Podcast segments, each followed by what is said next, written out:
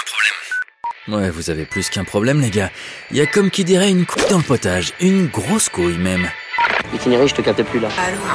Pourquoi aujourd'hui Pourquoi You can be do. C'est lamentable Est-ce que c'est bien clair?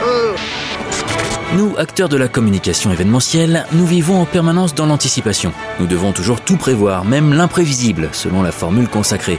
Mais soyons honnêtes, même en ayant parfaitement fait notre travail, en réalité, il y a aussi des imprévus, et savoir les gérer fait aussi partie de notre métier. La couille dans le potage vous en raconte quelques-uns. Bonne écoute. Ah, New York, j'y suis. C'est mon premier voyage aux États-Unis et c'est pour y organiser la version américaine d'une convention de cadre d'une grande compagnie d'assurance française.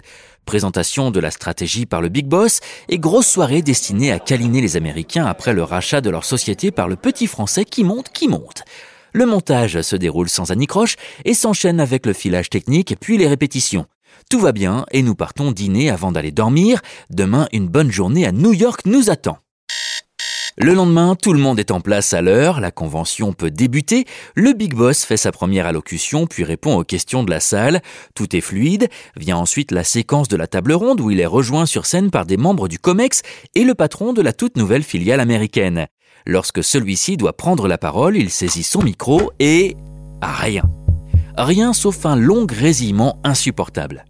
En régie, l'ingénieur du son s'active, le régisseur technique s'active, bientôt le directeur de production s'active aussi.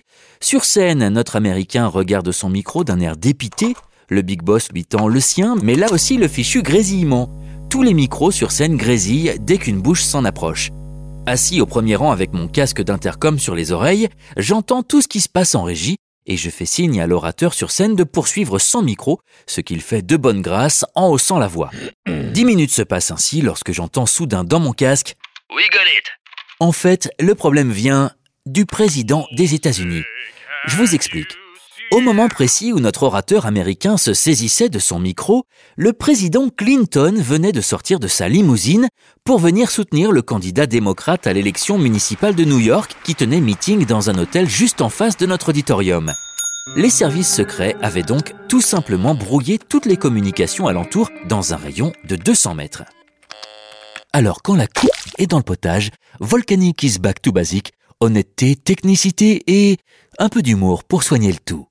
D'abord, on peut essayer la flatterie. Monsieur, c'est le président Clinton qui est venu vous écouter. Mais c'est risqué, parce que le Big Boss connaît certainement Bill Clinton. Ensuite, il y a le savon, celui que vous pouvez passer au technicien. Mais là, franchement, vous seriez de mauvaise foi.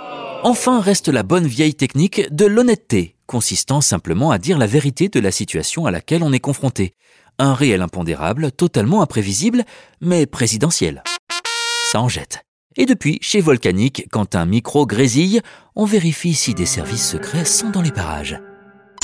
Fin du bal, c'était l'histoire du problème technique. Merci de votre écoute. Retrouvez votre émission sévèrement burnée tous les mercredis sur la plateforme de votre choix. Bon appétit à tous.